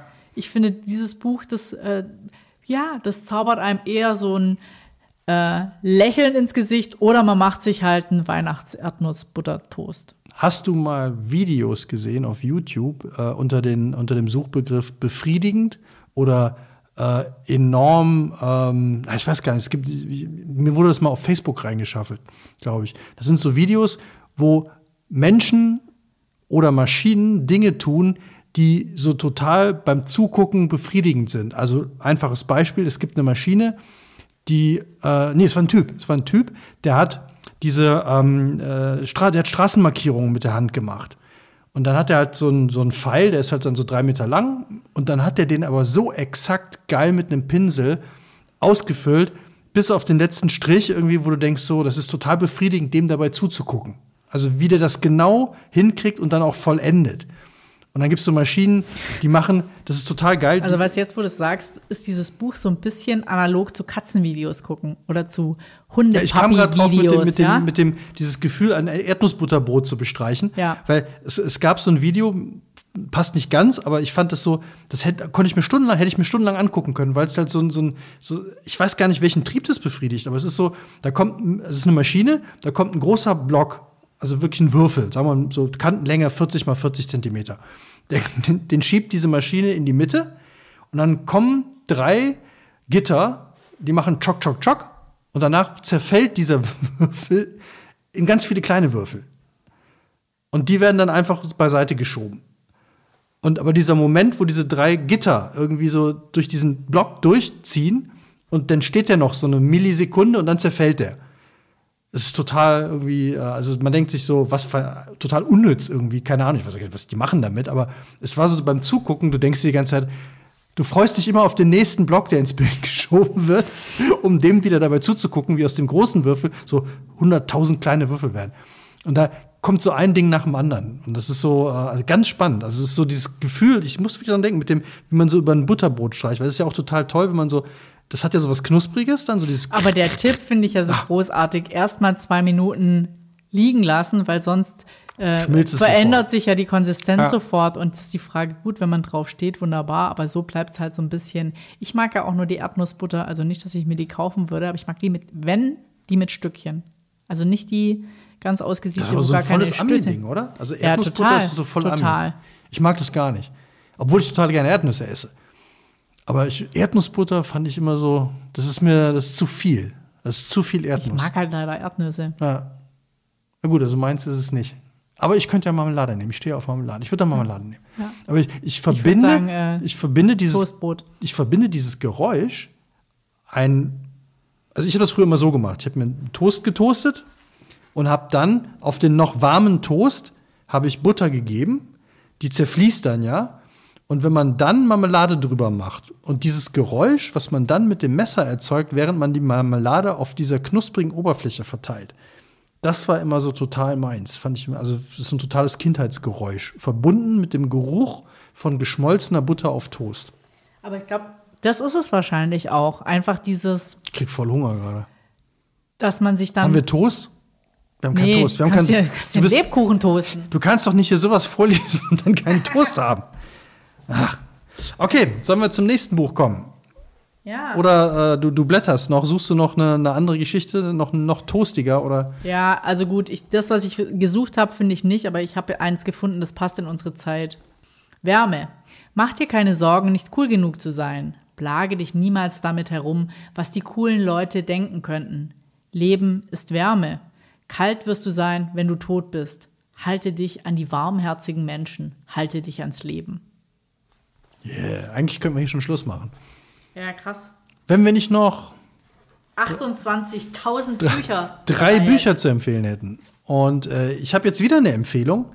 Dieses Buch habe ich geschenkt bekommen von einer sehr lieben Frau, der Frau Renkel, die mit den Worten, die ist Österreicherin, die siehst doch was vor eurem Podcast. hat die mir vor Jahren Na, geschenkt. bravo. Ja, äh, hat sie mir vor Jahren geschenkt. Wir sind uns beide gar nicht sicher, ob ich es nicht schon mal irgendwo vorgestellt habe. Ich war aber jetzt zu faul, mir alle Folgen nochmal durchzuhören. Und äh, tu jetzt einfach mal so, als ähm, hätten wir das noch nicht besprochen. Toll ist es auf jeden Fall. Und für alle, die vielleicht die Folge, in der wir es vielleicht besprochen haben, irgendwann in grauer Vorzeit, äh, die kennen es ja dann trotzdem nicht. Und zwar die seltsamsten Orte der Welt von Alastair oder Alistair Bonnet. Und das Tolle an dem Buch finde ich, ähnlich wie das, was du gerade gesagt hast, es ist halt sehr kleinteilig. Also es ist wirklich so ein Ding, wo man einfach, das legt man hin, liest jeden Tag ein, zwei, drei Orte und dann ähm, kann man sich den Main-Büchern zuwenden, die man so gerade liest. Wenn man drei parallel liest. Ja, ich das kann macht. das ja nicht. Ich habe ja jetzt gehört, dass du, ich habe ja erlebt, dass sogar mein, mein geliebter Schrauber Kaller das macht. So, also wenn der drei Bücher parallel liest, dann können das auch viele andere. ich nicht. Ah, das hier schon. Weil es ist jeder Ort, also um es kurz zu machen, ähm, es geht um geheime Städte, verlorene Räume, wilde Plätze, vergessene Inseln. Es ist wirklich super spannend, weil man viele von den Orten ja bei Google Earth mittlerweile findet. Also es sind nämlich auch immer zu den Orten sind immer, wie du hier siehst, zum Beispiel nehmen wir mal hier, Twail Abu Jarwal ist immer die genaue, ähm, äh, die genauen Koordinaten dabei. Das heißt, man kann sich immer den Spaß machen, erstmal sich das Ding auf Google Earth anzugucken. Und es ist wirklich interessant, weil es gibt zum Beispiel eine Insel, die wandert. Also es äh, Ich kenne mich aus mit wandernden Inseln. die, also die wandert, die kann man besuchen, die kann man suchen, wenn man sie findet. Dann gibt es Orte, die gibt es gar nicht mehr. Oder man kann sie gar nicht sehen, weil sie äh, aus militärischen Gründen nicht bei Google Earth erscheinen. Und dann gibt es Orte, die sind so klein, dass man sie gar nicht finden kann oder gar nicht sieht, wie ein Kreisverkehr. Also jetzt zum Beispiel einen verlorenen Ort, und das finde ich immer, es gibt ja diese Orte, die, das hatten wir ja auch in Konstanz, gibt es ja auch, oder glaube ich jetzt nicht mehr, gab es aber ganz lange so einen Ort an einer Brücke, so ein Niemandsland, wo einfach so, ein, so, so drei Quadratmeter übrig geblieben sind, die einfach da sind. Aber wo, du kannst nichts damit anfangen, weil es von allen Seiten durch eine Straße begrenzt oder durch eine Mauer und die sind einfach da. Und davon hat er halt auch welche. Aber dann gibt es so tolle Orte. Also einer meiner Lieblingsorte war dann auch äh, das, das Parkdeck am, äh, glaube ich, Los Angeles oder San Francisco Flughafen. Weil da wohl viele Menschen leben. Auf dem die, Parkdeck? Ja, die stehen da auf, dem- mit ihren Wohnmobilen auf dem Parkdeck und glotzen halt für, äh, die, die Flugzeuge an. Ah. Und die, die leben da aber anscheinend auch richtig. Und das ist so, äh, das kann man auch sehen. Das ist echt interessant. Ähm, also von daher ist es, ist es wirklich, es ist so ein Mitmachbuch auch. Also man kann immer den Ort gucken, dann liest man die Geschichte dazu durch und ich lese mal einfach nur so, ein- damit man so einen kleinen Eindruck hat, um was für Orte es hier so gehen Gott, ihr kann. kommt hier noch zu so einer kleinen Live-Lesung. Wenigstens kannst du auch lesen. Also, äh, ich habe so, ich hab sogar markiert hier. Ähm, verloren gegangene Orte, zum Beispiel Sandy Island, Leningrad, das alte Mekka. Dann versteckte Geografien, die unterirdischen Städte von Kappadokien. Oh. Da fährt doch immer deine Freundin zum, äh, zum, zum, zum Luftballon gucken hin, ne? Ist das das die Kappadokien? ist da, ja. Die ist da schon einmal, hat den Luftballonflug gemacht, ja. Ja. Dann die North Sentinel, North Sentinel, North Sentinel mit Thordrop, the Sentinel Island. Äh, und hier Niemandsländer, zum Beispiel die Verkehrsinsel, das ist wirklich so eine, so eine ganz kleine Insel. Äh, Geisterstädte, da gibt es wohl total viele von. Und das fand ich auch eine ganz tolle Geschichte. Ich glaube, Kyongdong oder Kyongdong war so eine, wo in Nordkorea Städte aufgebaut wurden, in denen nie jemand gelebt hat, einfach nur um Südkorea zu zeigen, man hat Städte. Ich fand das so ein bisschen, ich habe mal, äh, als ich noch als Landschaftsarchitektin gearbeitet habe und so einen Masterplan gemacht habe für Inden, da gibt es einen wandernden Tagebau, riesiger wandernder Braunkohletagebau. Und ähm, da werden ganze Städte auch abgerissen beziehungsweise woanders wieder aufgebaut. Und dann wandert der ja weiter, sodass hinten wieder aufgeschüttet ist. Und dann ist aber die Stadt, die damals da war, ist ja dann weg. Und das ist halt total krass, weil da gibt es natürlich dann auch Friedhöfe, die kommen auch weg, aber die kommen auch nicht mehr hin. Und dann war die Frage, wie kann man denn sichtbar machen, dass hier mal eine Stadt war? Und dann haben wir dann auch so quasi Pflanzinstallationen vorgeschlagen, das sind dann irgendwelche blühenden Bäume, damit man sich daran erinnern kann, dass, dass da, da, mal was, was war. war. Ja. Ja. Also hier ist es tatsächlich Kyongdong. Äh, ich, ich, lese auch mal kurz vor. Kyongdong ist ein falscher Ort, wo die Lichter in den Fenstern und in den Wohnblocks an und wieder ausgehen, obwohl deren Fenster gar nicht verglast sind. Es gibt keine Bewohner und Besucher haben keinen Zutritt. Aber für die Lichter gibt es Zeitschaltuhren und die Straßen werden in regelmäßigen Abständen gefegt. Kyongdong, das Friedensdorf in Nordkorea, wurde in den 1950er Jahren errichtet, um potenzielle Überläufer aus Südkorea anzulocken, um Fortschritt und Modernität des kommunistischen Staates zur Schau zu stellen. Haben wir da nicht mal so eine ganz, war das ein Film, weißt du noch, wo diese Musterhaussiedlung war und dann sind die in eins dieser Häuser eingezogen und sind aus dieser Musterhaussiedlung nicht mehr, nicht mehr rausgekommen. Ja, ja, ja, ich weiß aber nicht mehr, wie der hieß. Der war doch mit, äh, wie heißt der von Trainspotting? Evan McGregor. Evan McGregor mit äh, Padawan. Ja, mit, mit Padawan. Padawan. Und äh, den fand ich total ultra gruselig, weil das ist ja auch so eine Muster. Ja, war, also. Da ging es ja nur darum, dieses Kind großzuziehen. Ja. ja. Also, man hat anscheinend in Nordkorea wirklich, um zu zeigen, ey, wir haben hier sowas. Äh, Klar. Und äh, da gibt es noch ein paar andere. Dann gibt es hier noch der, der Genfer Freihafen, Ausnahmeräume, auch ganz spannend. Ähm, das kam in irgendeinem Film auch letztens mal vor, in äh, Tenet äh, dieser Film, wo, wo zwei Zeitebenen hin und her laufen, äh, dass die nämlich in, in, ein Gebäude einbrechen, um Kunst zu stehlen. Und diese Freihäfen, das sind, wenn wir jetzt, was wir ja wahrscheinlich bald, also ihr kauft ja alle eifrig unsere Bücher oder die Bücher, die wir empfehlen über unseren Affiliate-Link, wir werden uns bald einen Van Gogh leisten können, sage ich jetzt mal. Ja. Da sind wir ja kurz davor. Einen. Einen, beide. Ja. ja den, den mit dem abgeschnittenen Ohr, weißt du, der ist günstiger. Ja. Okay, nehmen wir den. Äh, und wir haben jetzt aber keinen Bock, da Steuern für zu zahlen. Oder halt, weil wir den, den irgendwo hängen einführen. wir dann im Freihafen auf, oder Nee, dann was? lagern wir den im Freihafen, äh, weil das sind steuerfreie Zonen. Also wir müssen dann keinen Einfuhrzoll und so einen Kram zahlen. Äh, und ganz viele, die wohl richtig viel Kunst haben, die lagern einfach ihren Scheiß da drin, weil sie da, dann müssen sie halt ganz bestimmte Summen steuern und so nicht zahlen. Und dann liegt es halt da. Und da wird verkauft. Also das muss wohl ganz spannend sein. Man kann hingehen und sagen, also wenn du jetzt deinen Van Gogh an mich verkaufen willst und ich meine Mona Lisa an dich, dann können wir das hier einfach am Tisch machen und die bleiben einfach in diesem Freihafen liegen, äh, gehören einfach dann dir und mir und keiner von uns muss Steuern auf diesen Verkauf zahlen. Dann wissen wir ja, was wir in Zukunft machen, falls wir mal unsere Warum Bilder austauschen wollen. Ja, ja, ja. Also, solche Orte gibt es und es ist wirklich, äh, es sind immer so zwei, drei, vier Seiten maximal. Man kann sich das immer schön nebenbei durchlesen. Dann gibt es noch vergängliche Orte. Da habe ich jetzt hier das Parkdeck am Flughafen Los Angeles ist es. Oder schwimmende Insel. Aber für wen soll es dann sein? Das Buch ja. ist für alle, die, ja, schwer zu sagen. Es ist so, so, so ein Ding. Die Situation ist ja, finde ich, mal an Weihnachten so, man, man liegt da, hat jetzt irgendwie alles äh, in sich reingeschaufelt und möchte doch noch irgendwas jetzt mal wieder nach zwei Tagen völligen Gefölle und einmal wieder was erleben. Und dann kann man sich mit dem Buch einfach an Google Earth setzen und kann diese Orte sich von oben angucken und dann halt lesen, was da passiert oder nicht passiert ist. Und dann kann man sich den nächsten angucken und den nächsten. Hm. Also es ist so ein, so, ein, so, ein, so ein bisschen so ein Adventure auch. So, ein, so, eine, so eine Google, nee, wie, also so ein Geocaching mit Bildern. Ah, okay. Und man muss das Haus nicht verlassen. Ist auch ganz wichtig. Manchmal. Ja, für manche vielleicht schon. Ja, also seltsamsten Orte der Welt. Ich habe eben gesehen, ähm, weil ich gucken wollte, ob man es überhaupt noch kaufen kann, habe ich gesehen, es gibt jetzt die allerseltsamsten Orte der Welt und es gibt die seltsamsten Orte der Antike. Also äh, werde ich mir auch mal bei Gelegenheit mal antun, mal reinziehen. Aber das hier kann ich auf jeden Fall richtig fett empfehlen, weil man glaubt nicht, was für strange Orte es auf der Welt gibt. Und damit zurück ins Funkhaus zu Stefanie Knebel. Ja, jetzt muss man mal ein bisschen mehr Richtung Weihnachten gehen, finde ich. Ja, jetzt sind wir Also in wir der haben Endrunde, jetzt schon, oder? ja, wir, ja, Endrunde, auf Ja. jeden Fall. Endgegner, würde ich sagen. Ja, und da, wär, da kommen natürlich kein geringerer als Gott und Andrea Nagel. Ja, die beiden treten Ja. gegeneinander an. In einem Atemzug, würde ich immer ja, sagen, ja. direkt. Also Andrea Nagele, eine gute Freundin von uns, haben wir ja schon vorgestellt. Hatten wir sogar schon live in, in, in, in der Folge. Krimi-Thriller-Autorin, ja. Also wer, äh, Verlinken wir die Folge mit Andrea Nagele. Ja. Haben wir, glaube ich, drei Bücher von ihr damals vorgestellt. Stimmt, da war sie auch mit dabei. Ja, und ich habe ihre Doktorarbeit ja gelesen gehabt über äh, Schweigen der Lämmer. Das Spannende an dieser Autorin ist einfach, die ist Psychologin und die psychologischen Profile ihrer einzelnen Protagonisten sind natürlich sehr ausgefeilt. Das heißt, ich will nicht sagen, da stimmt alles, aber da stimmt Wenn alles. euch diese Frau einen Drink anbietet, Vorsicht.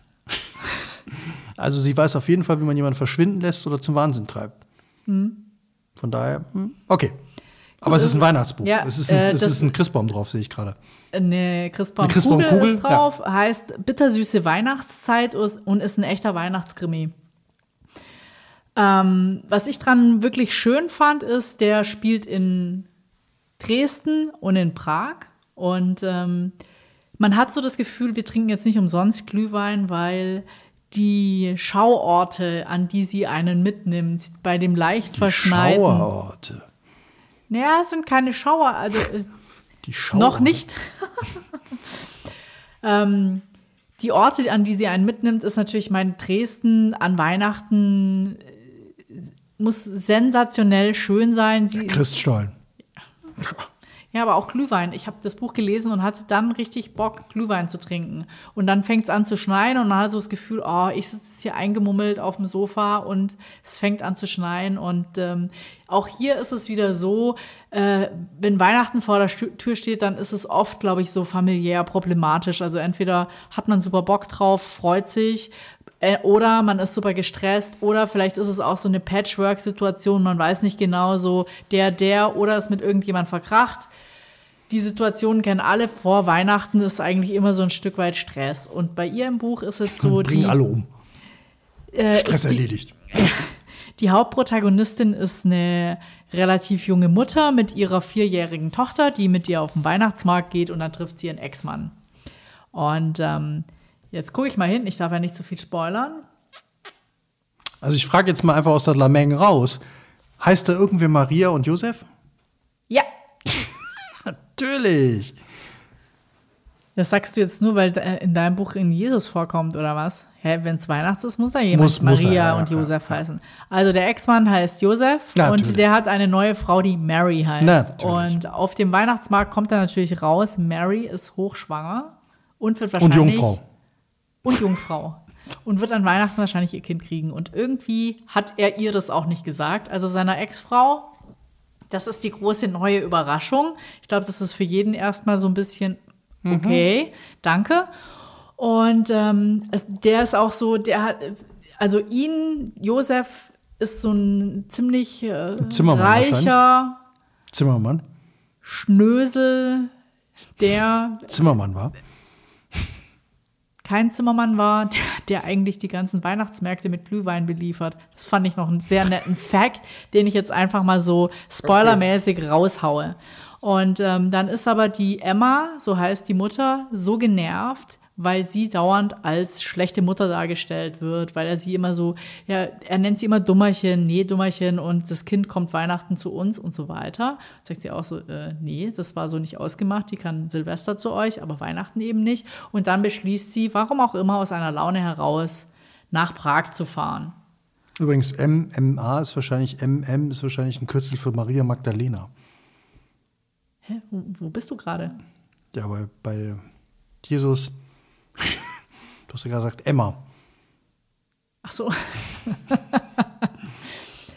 Emma fährt dann mit ihrer Tochter Lucy nach Prag und ähm, wie auch immer, sie bekommen dann doch noch ein Hotelzimmer. Das klappt nachher so quasi auf dem zweiten Weg. Da lernt sie auch einen sehr netten Portier Im kennen. Stall wahrscheinlich.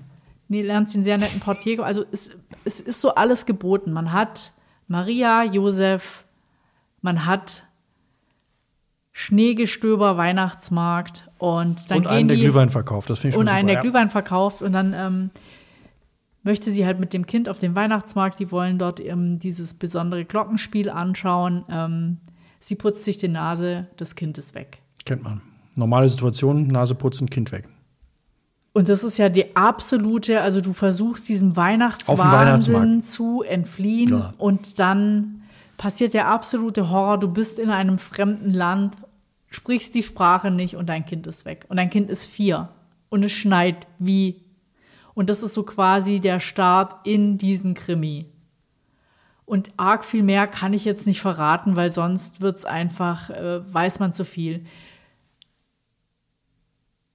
Ich finde, es ist genau das Richtige, wenn es jetzt draußen anfangen würde zu schneien, man sitzt mit einem, man sitzt mit einem Tee auf dem Sofa, man will es nicht mehr weglegen.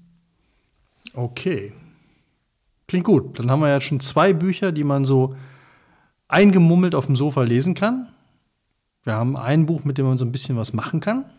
Und wir haben ein Buch, was so ein bisschen Lebensberatung ist.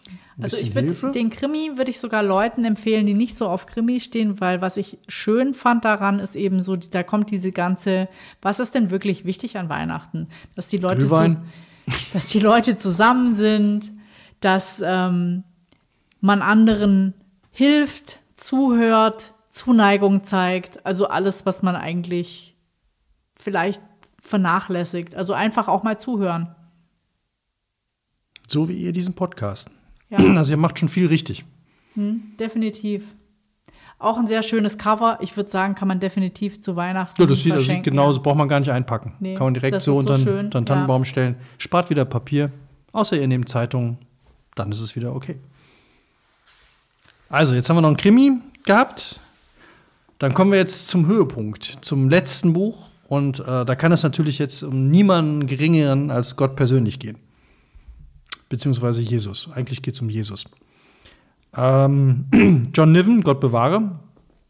Ich kann auch tatsächlich nicht allzu viel, zu, allzu viel verraten, sonst. Das ist das Gemeine bei Krimis. Wir steigern die Spannung. Ja, jetzt kommen unsere Ja. Hauptbücher und eigentlich dürfen wir nicht Ja. mehr wie vier Sätze drüber äh, sagen. sag einfach, lest, lest halt. Lest es Ja. doch selber. Ja, nee, ich kann einiges drüber verraten, weil natürlich einiges auch schon hinten drauf steht.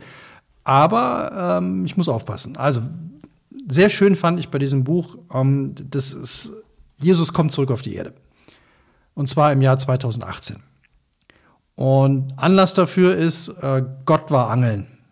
Und Gott war eine Woche in Urlaub, war angeln. Und jetzt muss man wissen, für alle, die das nicht so auf dem Schirm haben, dass die Zeit im Himmel deutlich langsamer vergeht als auf Erden. Das heißt, eine Woche im Himmel sind etwa 400 Jahre auf Erden. Das heißt, der kommt, ist ungefähr 1600 ist der angeln gegangen und ist dann im Jahr 2018 wiedergekommen. Und in dieser Zeit hat sich auf der Erde natürlich relativ viel getan.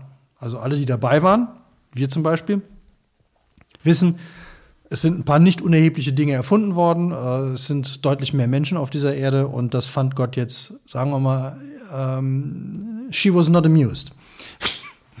Und hat dann beschlossen, äh, hat dann festgestellt, dass die meisten Sachen, die da schiefgelaufen sind, natürlich, wer verbockt hat? Satan. Und dann äh, guckt er sich das halt mal an. Die treffen sich halt zum Dinner. Und dann sagt Satan, ja, Digga, warst halt weg. Und äh, hat da halt einiges in Gang gebracht, was Gott jetzt nicht so gefallen hat. Und was macht man, wenn man Gott ist und will auf Erden wieder alles in den Griff kriegen? Glühwein trinken. Glühwein trinken. Die, die kiffen sehr viel. Also Gott kifft sehr gerne. Das fand ich sehr schön. Und ge- gepichelt wird auch sehr viel. Äh, kein Glühwein, eher Bier. Oder halt sehr alter Whisky. Findet eine tolle Erfindung vom Menschen übrigens. Nee, er schickt seinen Sohn, um es alles wieder hinzukriegen. Und das wirklich Lustige ist, es, es lehnt sich natürlich schon an die biblische Geschichte an. Er heißt auch wirklich Jesus Christus, kommt auf die Erde und soll jetzt halt wieder die Dinge in Ordnung bringen. Und was ich noch verraten kann, ist, er versucht es, also er braucht Aufmerksamkeit, klar. Ne? Also ich meine, wenn du einfach nur rumrennst und sagst, bis Jesus, da laufen in New York wahrscheinlich hunderte von rum. Äh, er braucht Aufmerksamkeit. Und das schafft er, indem er sich für eine Show anmeldet, weil er sehr gut singen kann. Hat eine Band, schon lange, so, so eine Grunge-Band, und er kann aber sehr gut singen und er ist auch sehr überzeugend. Und dann meldet er sich bei sowas wie Deutschland sucht den Superstar in Amerika, an. American Popstars heißt es, glaube ich. Oder American Idol. Ich glaube, hier im Buch heißt es American Popstars und da gibt es auch diese klassische Jury, eine Frau, also so, so eine Heidi Klum. Dann der, der Chef ist der Dieter Bohlen, so ein, ey, der war ja schon viel Gutes dabei, aber irgendwie ist das alles scheiße, was du machst. So einer, der so wirklich nur so, hör mal, du klaust mir meine Zeit hier, ich hab da keinen Bock drauf. So, und dann halt so, so ein Mittelding noch als Typ, der daneben sitzt und immer so, ja, hm, vielleicht doch und vielleicht nicht und so. Und Jesus, sie nennen im Buch heißt er die ganze Zeit JC, äh, macht halt da mit und äh, kommt halt auch wirklich sehr weit und kriegt damit eine Wahnsinnsöffentlichkeit. Und wie das alles vonstatten geht und wie der das macht und was der singt und wie die, das ist total lustig und ich habe es in zwei Tagen durchgelesen, weil es einfach nur, es ist total nett geschrieben, man kann es so weglesen und die Story ist gut. Sie läuft natürlich auf ein absehbares Ende hinaus, was auch kommt, aber äh, es geht dann noch weiter und wie es weitergeht, ist dann auch noch schön. Und es ist aber einfach sehr, sehr lustig zu sehen. Also er hält einem so ein bisschen, das finde ich halt so toll daran, er hält diesen ganzen Christen, die auf der Erde sind, irgendwie immer den Spiegel vor. So, weil ganz viele Sachen passieren ja immer im Namen von Christen. Äh, und wo du dann denkst, das ist aber überhaupt nicht christlich. Also wenn du entweder, ne, also wenn du glaubst, das ist gut, dann sei doch gut. Und da kommen wir zu dem, was du vorhin gesagt hast, seid freundlich. Eigentlich will Gott nur eine einzige Botschaft, und das äh, kann ich gut spo noch spoilern, weil es ziemlich am Anfang kommt. Eigentlich ist Moses schuld. Also Moses ist ja auf den Berg Sinai gestiegen, um die zwölf, zehn Gebote entgegenzunehmen. Es gab aber eigentlich nur eins. Und das heißt, seid lieb. Also eigentlich Gottes Botschaft, und das ist auch Jesus Botschaft dann hier in dem Buch, eigentlich nur seid lieb. Moses fand es aber scheiße, es war ihm zu wenig, irgendwie auch nicht so greifbar genug. Und da hat er halt 40 Tage da oben gesessen und hat halt dann sich dann die zehn Gebote aus den Rippen geleiert und hat die halt alle dann, ist damit runter und damit fing der ganze Wahnsinn an, den Gott nicht mitgekriegt hat, weil er ja angeln war.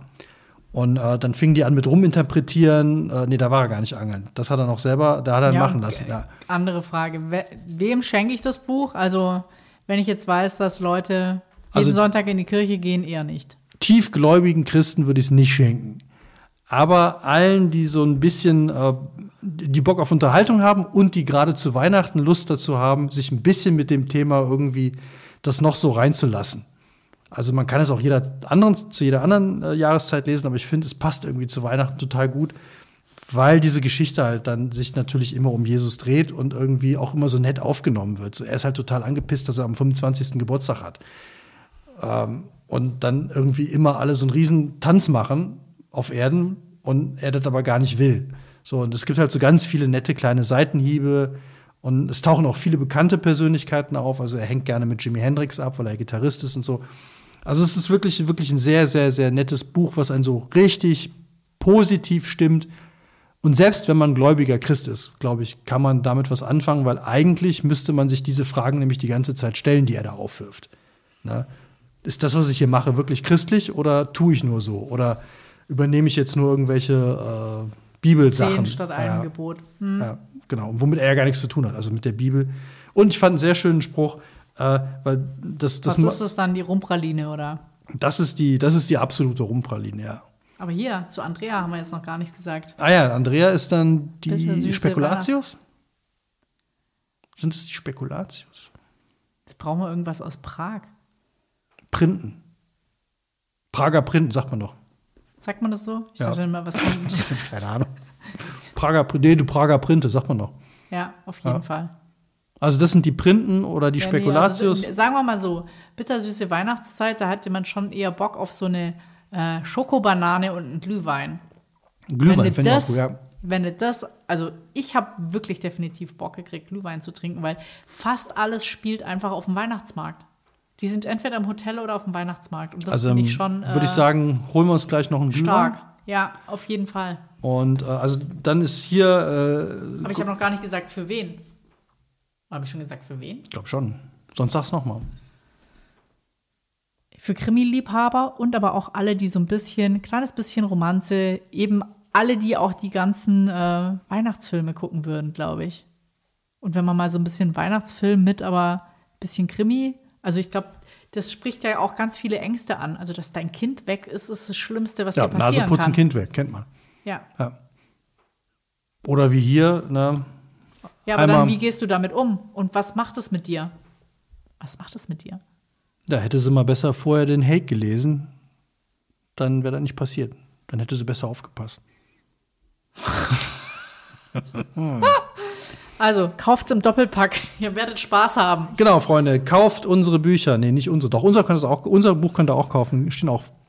Nee, kauft auf jeden Fall unser Buch. Das ist sowieso das sensationellste Geschenk. Unter anderem markiert einfach die tollsten Orte und geht da mit euren Freunden hin. Ja. 111 Orte in Konstanz, die man gesehen haben muss. Und Konstanz, kann ich auch sagen, weiß gar nicht, ob der dieses Jahr stattfindet, aber ich gehe mal davon aus, hat einen Ja. sensationell schönen äh, Weihnachtsmarkt. Wahnsinnig schönen Weihnachtsmarkt. Da könnte man eigentlich noch hingehen. Auf den Weihnachtsmarkt in Konstanz. Ja. Und machen Werbung, von- wir stellen uns da hin und machen Werbung für unser Buch. Ja. Ho, ho, ho, kennt ihr schon 111 Orte in Konstanz? In diesem Buch. Jetzt bestellen. Über den Affiliate-Link. Und dann sage ich den immer auf. http www.yci3539 Zum Beispiel, ja. Es wäre aber, glaube ich, viel schlauer, wenn du einfach was draus vorlesen würdest. Haben wir keine Weihnachtsgeschichte? Hätten wir jetzt noch schön hier einflechten können. Nee, ich Haben glaub wir irgendwas nee, Weihnachtliches? Nee. Wir haben nur Grusel. Wir haben viel Grusel drin. Ja, das stimmt. Ja. Schön finde ich, äh, damit, das finde ich als letztes Zitat oder als letzte Begebenheit hier aus Gott bewahre, das fand ich nämlich so schön. Jesus rennt die ganze Zeit rum und sagt, es ist dem, meinem Vater ist es scheißegal, ob ihr an ihn glaubt oder nicht. Interessiert den nicht. Das fand ich so total gut. Weil, warum soll ihn das interessieren? So, er hat, die, er, er hat ja alles gemacht hier. So, äh, ihm ist es völlig wurscht. Das fand Also ich ich- immer so, Ich so würde auch gerne, nachvollziehbar. ich würde gerne noch einen Filmtipp geben, weil wir das die Woche geguckt haben. Die Schwimmerinnen. Ah, mit Matthias Schweighöfer, wo ich ganz gemein fand, dass die total damit werben. Man sieht auf jedem Vorab-Ding immer nur Matthias Schweighöfer und in Wirklichkeit taucht er da aber irgendwie erst nach, Nach anderthalb Stunden, Stunden. oder so auf und das auch nur für zehn Minuten. Das fand ich ein bisschen gemein, aber ein toller Film. Ja.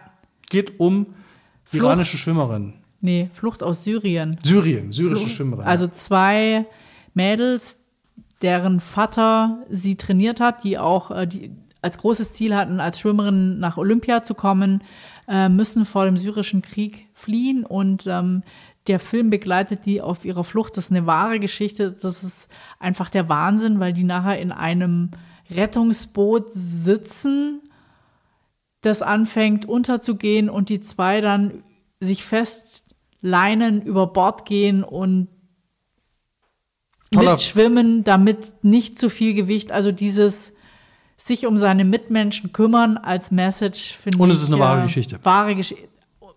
Wirklich, und der Film ist richtig lang, aber er ist kein bisschen langweilig. Ja. Also nicht ein Zentimeter. Und dann wohnen die alle in diesem Auffang.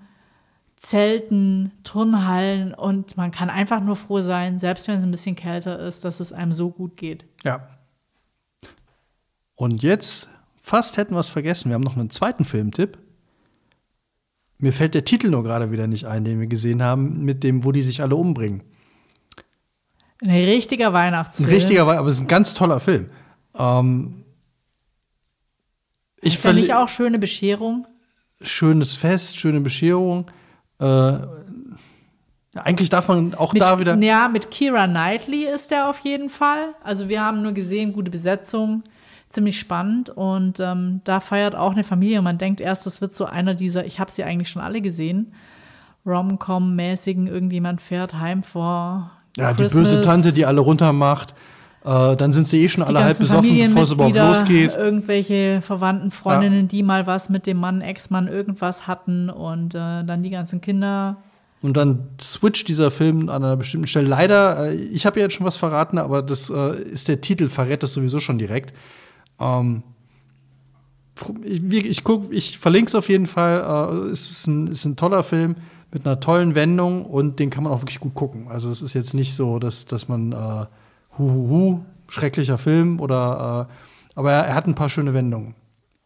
Was, es ist total schwierig, über diesen Film zu sprechen, ohne dass man schon alles verrät. Aber Ja, ich überlege gerade, was man noch sagen kann, aber ich glaube, das Wichtigste haben wir gesagt und wir empfehlen ihn ja, das heißt, guckt ihn euch an. Er hat aber, er ist ein bisschen makaber, das muss man schon sagen. also ich fand ihn regelrecht krass, weil man sich überlegen muss, wie feiert man sein Weihnachten, wenn es das letzte Weihnachten ist, das man feiern kann. Ich finde, das kann man schon so spoilern. Ja, das verrät leider auch, äh, also sofort jeder Text, also man hat keine, Sch- ich hätte gesagt, wenn ich diesen Film rausgebracht hätte, der muss einen ganz neutralen Titel haben, Fröhliche Weihnachten, so heißt er, glaube ich, auch Fröhliche Weihnachten. Äh, morgen sind, genau, Fröhliche Weihnachten, morgen sind wir alle tot. Ja, so heißt er. Und das, damit weiß man halt schon ganz viel. Ich hätte das Ding, glaube ich, einfach nur Fröhliche Weihnachten genannt und auch noch nicht, noch nicht mal einen Text dazu geschrieben, weil er natürlich schon sagt, dass was passieren wird, wo alle tot sind am nächsten Tag. Was auch nicht ganz stimmt, aber ähm, es ist schon irgendwie gut. Ich fand den irgendwie sehr, sehr gut. Und tatsächlich die Frage, wie du sagst, na, was würde man machen, wenn man weiß, es ist das letzte Heilige Abend? Aber auch das, deswegen äh, habe ich auch die, den Weihnachtskrimi so empfohlen, weil es ist so, es wirft einen so auf das zurück, was ist denn wirklich wichtig? Ist es wirklich wichtig, dass jeder das bestverpackteste Geschenk, alles perfekt? Oder kann es auch einfach sein, dass man zusammen isst und irgendwie, ich sag mal, eine schöne Party, einen schönen Abend, einen schönen Moment miteinander hat? Also, da würde ich jetzt sagen, wir brauchen jetzt dringend noch mal wir brauchen noch einen Glühwein. in der wir haben euch richtigen jetzt Temperatur. sechs Bücher empfohlen. John Niven, Gott bewahre, die seltsamsten Orte der Welt von Alastair Burnett und Christian Berkel-Adder. Bittersüße Weihnachtszeit von Andrea Nagele, The Comfort Book von Matt Haig und der fürsorgliche Mr. Cave auch von Matt Haig. Alles andere, wo wir gesprochen haben, verlinken wir natürlich. Wenn ihr uns was zu Weihnachten, was Gutes tun wollt, dann könnt ihr mehrere Dinge tun. Erstens, seid lieb zu euch und anderen. Kauft die Bücher über unsere Affiliate-Links, dann können wir uns vielleicht auch noch was zu Weihnachten schenken oder noch einfach noch einen Glühwein Ihr könnt trinken. auch einfach mal auf unser Instagram-Profil gehen. Da haben wir eigentlich von allen Büchern, die wir je besprochen haben, auch immer Cover. Da könnt ihr euch mal so ein bisschen inspirieren lassen. Und wenn ihr da Bock drauf habt, auch bei Schussform Buch, Podigy.io, da haben wir auch die ganzen ähm, Affiliate-Links in die Shownotes eingebunden. Da Und könnt ihr jetzt- auch darüber bestellen. Genau, ihr und jetzt, also tut uns den Gefallen. Äh, und ab jetzt, ab dieser Folge, könnt ihr uns auch an die schussformbuch.gmx.de Adresse Mails schreiben.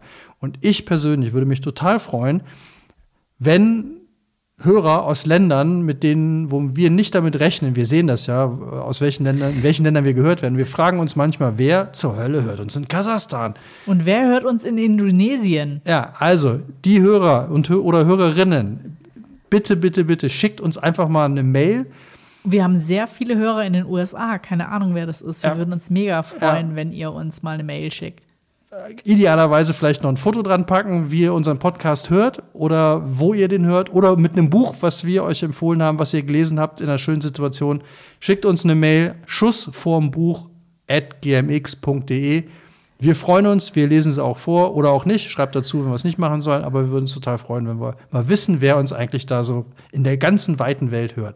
Also Leute, wir wünschen euch jetzt noch einen ganz tollen dritten Advent, Ja, einen tollen vierten Advent und wir hören uns vor Weihnachten noch mal wieder. Ho, ho, ho. zu unserer ultimativen, wir trinken noch mehr Glühwein Weihnachtsfolge. Die mit Alexander Bücken in Overath in der Buchhandlung Bücken und Bücken. Und bis dahin wünschen wir euch eine tolle weitere Vorweihnachtszeit. Und jetzt nochmal Driving Home for Christmas. Zum 19. Mal heute. Oder.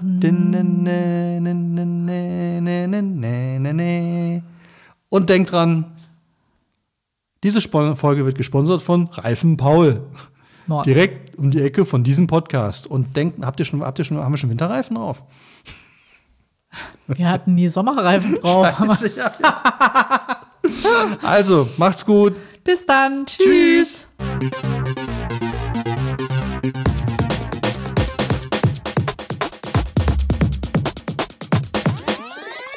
Schuss vorm Buch.